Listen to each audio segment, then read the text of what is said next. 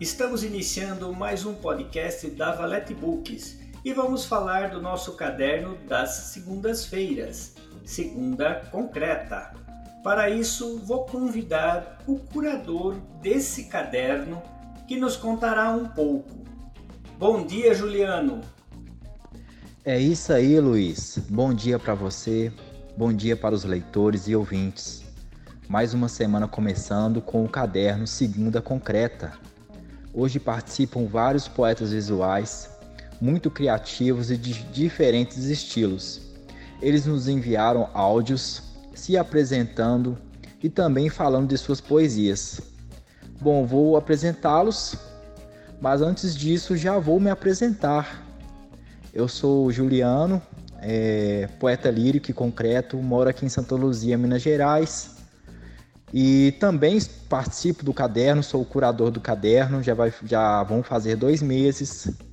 Neste caderno eu participo com dois poemas, que é o Hipnóticas e também com o poema Salto. São poemas que eu fiz meio que para colocar o leitor dentro do poema mesmo. Por exemplo, o poema Salto eu quero que o leitor se imagine saltando e aí interprete do jeito dele esse salto. E é isso, é a minha apresentação. Agora, bora lá apresentar os outros poetas, poetas maravilhosos, muito criativos. E vamos lá. Bom, vamos começar com a Maíra Mendes Galvão, poetisa visual, que veio abrilhantar nosso caderno que participou da primeira Jornada Internacional de Poesia Visual. Bora conferir o áudio. Meu nome é Maíra Mendes Galvão e esses dois poemas têm uma espécie de ponto de partida é, na natureza.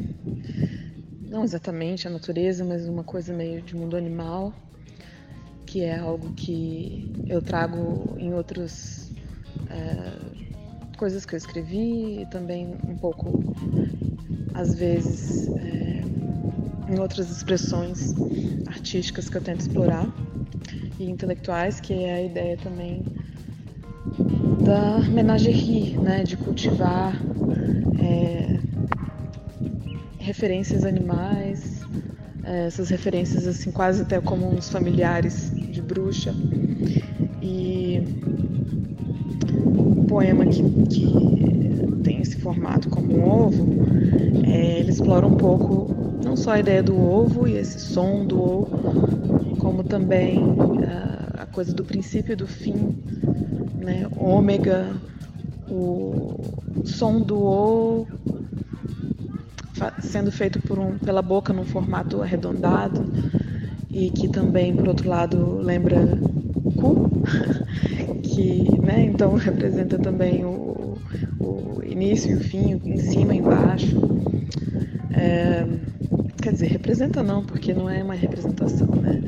É uma existência paralela, como se fosse, é, ainda que relacionada. E aí eu, eu uso como pontapé muitas vezes o som e a relação entre as palavras, que pode ser etimológica, ela pode ser é, formal né? E inevitavelmente vão aparecer umas outras associações é, que não são uma coisa só, elas permeiam, permeiam tudo, né? A semântica, é, a forma, tudo, a fonética. E o outro poema, ele é uma lula, mais ou menos. e então tem essa esse explorar assim de uma coisa mais leve, é, que pode ser devagar, pode ser lenta, é, mais pautado pelo deslocamento do que o ovo, que é uma coisa mais parada, né, ainda que ele seja potência. E o da Lula tem algo assim mais é, pensando na propulsão, né, ainda que aquelas palavras ao lado elas também estejam ali como uma espécie de cerca, né? Uma cerca que é, talvez não seja material, né? É material e não é ao mesmo tempo, porque a palavra está aí, a palavra também é materialidade. Mas é, quis também trazer algumas referências assim de mar, é, quem sabe, né, algo assim um pouco puxando a ideia do mar mitológico. E eu não vou entregar tudo, mas para quem souber olhar, tem várias referências aí e a outros animais também, é, oráculos, ao mar mitológico, a propulsão, a não propulsão, tá tudo aí. Então é isso. Obrigada. O próximo poeta concreto visual é o Abraão Antunes, poeta e bibliotecário, participou também da primeira jornada de poesia visual. Poeta maravilhoso. Vamos lá para o áudio do Abraão. Bom dia. Meu nome é Abraão Antunes. Eu sou bibliotecário e poeta. E atualmente moro no Vale do Paraíba, em Guaratinguetá, São Paulo. Eu tenho uma relação com a poesia que vem desde criança, quando fui encantado com livros de Cecília Meirelles, Ricardo Azevedo, entre tantos outros autores e autoras. No período em que fiz faculdade e morei em São Paulo, entre 2005 e 2015, acabei me aproximando dos saraus que aconteciam nas periferias da Zona Sul, principalmente o Sarau do Binho e a Cooperifa. Pela trupe da Cooperifa do Sérgio Vaz, inclusive, eu tive três poemas selecionados para compor o espaço do então recém-inaugurado Sesc Santo Amaro. Ali, de forma indireta, me relacionei com o tema da poesia visual, pois foi uma outra artista quem montou meus poemas nas escadarias que dão acesso à biblioteca do espaço. Desde então, eu procurei produzir alguns poemas em stencil, os quais eu espalhei por diversos locais de São Paulo, sobretudo em vielas e outros espaços nos quais o grafite já estava presente. No ano passado, é, eu realizei o curso online de Poesia Expandida, oferecido pela Casa das Rosas de São Paulo. Tive também a honra de compor a primeira Mostra Internacional de Poesia Visual, organizada também pela Casa das Rosas. E em breve terei uma colagem publicada pela revista Bufo, outro fruto desse curso. Gostaria de agradecer a oportunidade e desejar um bom dia, boa tarde, boa noite a todos. Agora é o Anderson Oliveira, jornalista, mais uma vez também participou da jornada de poesia visual internacional ele também participou de vários outros projetos e também está aí para brilhantar nosso caderno de segunda-feira. Bora pro áudio. Bom, é, me chamo Anderson Oliveira, moro em Santo Antônio de Posse, interior de São Paulo. Sou jornalista de formação e também faço poesia visual e poesia em verso livre. Uh, tenho trabalhos publicados na Homeostasis Lab, que é uma plataforma de, de artes visuais. Uh, tenho trabalhos publicados também no dossiê Coexistências Cocriações, da Climacom, que faz parte do LabJor da Unicamp. Participei também do curso de poesia expandida do Centro de Referência Haroldo de Campos, da Casa das Rosas. Tenho dois poemas publicados na primeira Mostra Internacional de Poesia Visual, que integra a primeira Jornada Internacional de Poesia Visual, que aconteceu ano passado e reuniu poetas do mundo todo. Bom, meu trabalho parte de uma ideia de reconfigurar a informação, talvez de sintetizar cultura popular com cultura erudita, coisas do cânone, e retransformar aquilo fica um processo de reciclagem e reconfiguração de informação. Mas acho que basicamente é isso. E ultimamente, cada vez mais, tenho me utilizado de ferramentas tecnológicas, né? Trabalhando mais as questões de fonte, de velocidade, de imagem, de movimento, para viabilizar coisas, as minhas ideias, né? Coisas que eu tenho pensado. Talvez a ideia da chave do poema parte disso. E essas ferramentas colaboram para isso. Agora é a vez da Deinia Fabiola. Ela é graduada em letras, mestre em letras, começou a escrever poesia visual recentemente e já escreve de uma forma tão bonita e muito reflexiva. Bora pro áudio da Deinia Fabiola. Quando eu comecei a fazer poesia, eu foi uma tipo de epifania, foi um, uma explosão, algo que quis sair, que precisava sair de mim naquele momento. E quando eu faço poesia, até mesmo as concretas, no caso desses dois, do eletrocardiograma e do eu, é, mesmo sendo concreta, ela é carregada de emoção. Principalmente as outras líricas, as outras poesias líricas que eu já escrevi. Mas é, eu, por isso eu costumo brincar que, que o meu eu lírico, a minha voz poética, não tem nada de distanciamento, é uma explosão, é um externar de minhas emoções.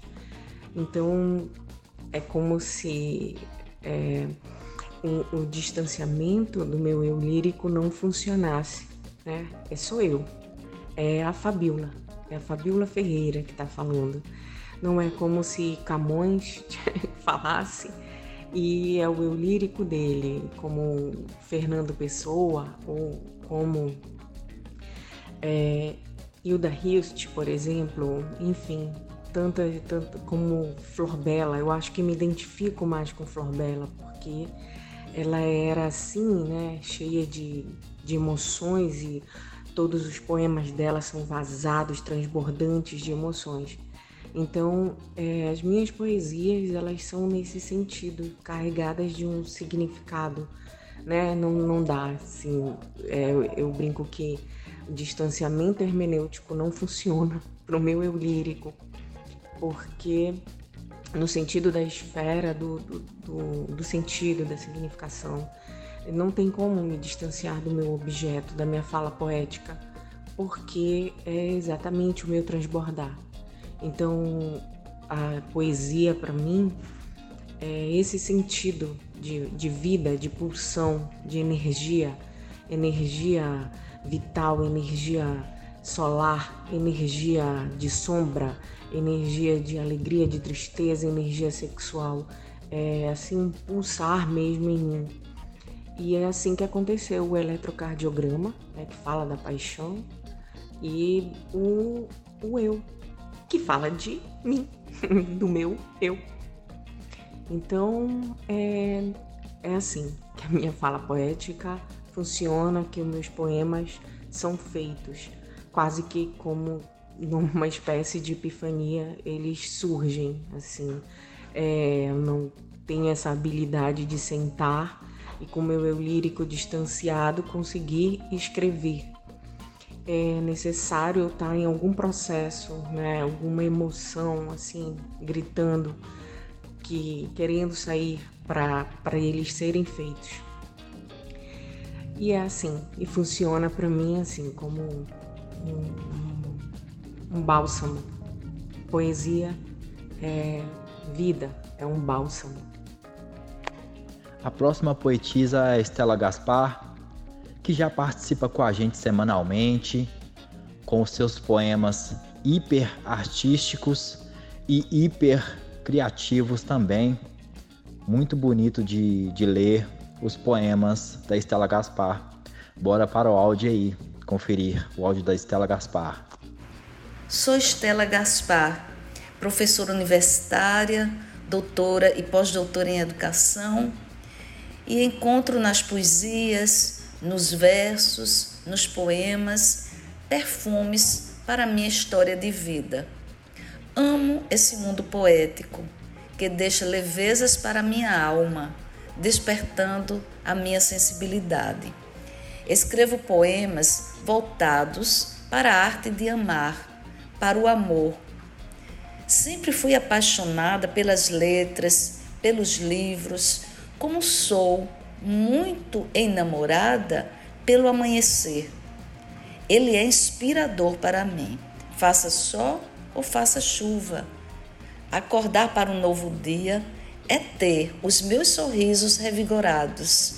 A poesia, seja lírica ou concreta, me surpreende a cada momento.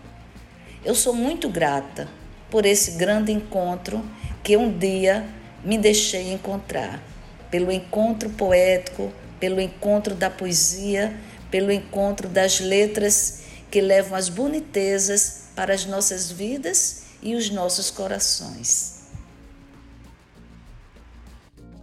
E por último temos o poeta Tadeu Renato.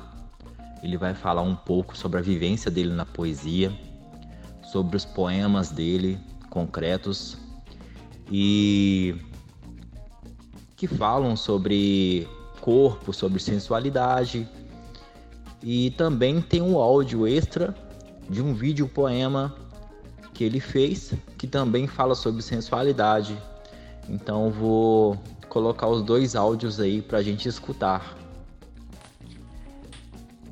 Eu sou o Tadeu Renato, sou poeta, dramaturgo, prosador. Tenho formação em filosofia, artes visuais e agora estou fazendo um mestrado em letras. Essas coisas todas se articulam na minha pesquisa, nas minhas escritas, é, porque sempre vaza de um gênero para outro. Então é comum que eu esteja escrevendo, por exemplo, uma dramaturgia para um grupo de teatro e dali saírem canções, ou saírem poemas, ou crônicas, ou contos, às vezes roteiro de audiovisual, que, que se desdobram da temática que era para ser uma peça de teatro e vão se desdobrando em outros temas. O contrário também acontece. É, na minha poesia, eu busco fazer uma poesia bastante de pesquisa de linguagem, então eu trabalho com a poesia de métricas mais fixas, tradicionais, mas também gosto de pesquisar o verso livre, gosto de pesquisar o haikai e tenho especial apreço pelo, pela poesia visual, principalmente na sua herança com a poesia concreta. Isso me interessa por conta de que a poesia concreta, a poesia visual, ela se propõe para uma poesia que se dá para além do verbo é, do, significante, do significado, né? O significante também é interessante, então me interessa a palavra enquanto mancha gráfica, enquanto desenho, enquanto traço, mas me interessa também a possibilidade de oralizar aquela palavra, de corporificar, de transformar aquilo em performance, de variar as, as possibilidades de de repente fazer uma instalação com um poema e por aí vai. Então, de certo modo, essas coisas é, nas quais eu fui me formando profissionalmente, mas também como, enfim, na vida, né, que a gente vai lendo e experienciando e tudo mais, essas coisas todas se articulam para essa criação que eu tenho. Os poemas que eu selecionei fazem parte de uma série de poemas que eu tenho cuja temática é a questão do erotismo, da, do corpo. Aliás, isso é uma temática bastante recorrente no meu fazer literário, não só não a questão necessariamente erótica, mas a questão do corpo, a questão da materialidade, a questão da sensualidade no sentido de, de que causa sensações, né? Então, poemas que são sobre o corpo, mas também poemas que são sobre pedra, alguns poemas que dialogam com a ciência, então é sobre uma bactéria, sobre um vírus, sobre a coisa mais material possível, assim. Meu, meu poema até este momento, pelo menos, não costuma ter muitas elucubrações metafísicas, embora é, seja em alguns momentos toque a, algo de filosófico, do que poderíamos chamar de filosofia, mas uma filosofia mais da matéria mesmo, mais do da, da coisa concreta e aí, portanto, também a minha relação com o concretismo. Então, os poemas que eu selecionei, eles têm essa, essa pesquisa que é o concretismo, que muitas vezes é considerado duro, hermético, é racional, e ao mesmo tempo com um conteúdo que é erótico, que é sexual, enfim, que é da, do tesão. Então, como é que essas duas coisas se misturam, né? Uma coisa que é impulsiva, que é o nosso lugar quase animalesco com uma coisa racional, construtivista. Então esses dois poemas que eu encaminhei é, tem essa, essa pegada da, da poesia concreta e experimental. Isso